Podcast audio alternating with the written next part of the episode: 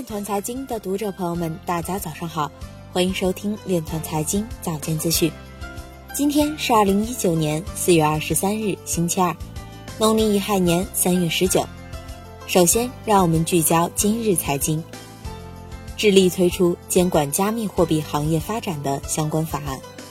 澳大利亚警方指控跨国贩毒集团利用比特币交易。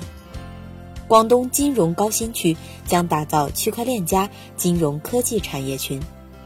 苏宁金融区块链黑名单共享系统已归集一千一百万黑名单数据。广州发出全国首张区块链加 AI 平台办理的企业营业执照。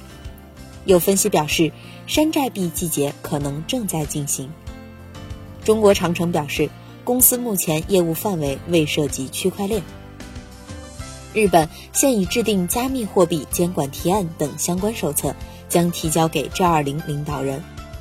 国家广电总局祝燕南表示，区块链等技术将带来未来媒体发展的新思路、新空间和新交互。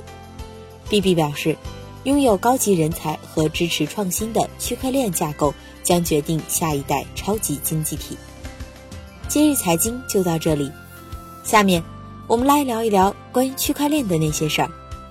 四月二十二日，《人民日报》刊发国家发改委国际合作中心主任黄勇的文章《数字丝绸之路建设成为新亮点》国际论坛。文章中表示，国家发改委国际合作中心作为执行机构，致力于推进数字丝绸之路合作。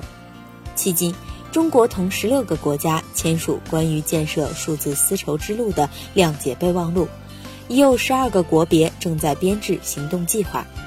建设数字丝绸之路能够促进云计算、大数据、物联网、人工智能、区块链、量子计算等技术领域的发展。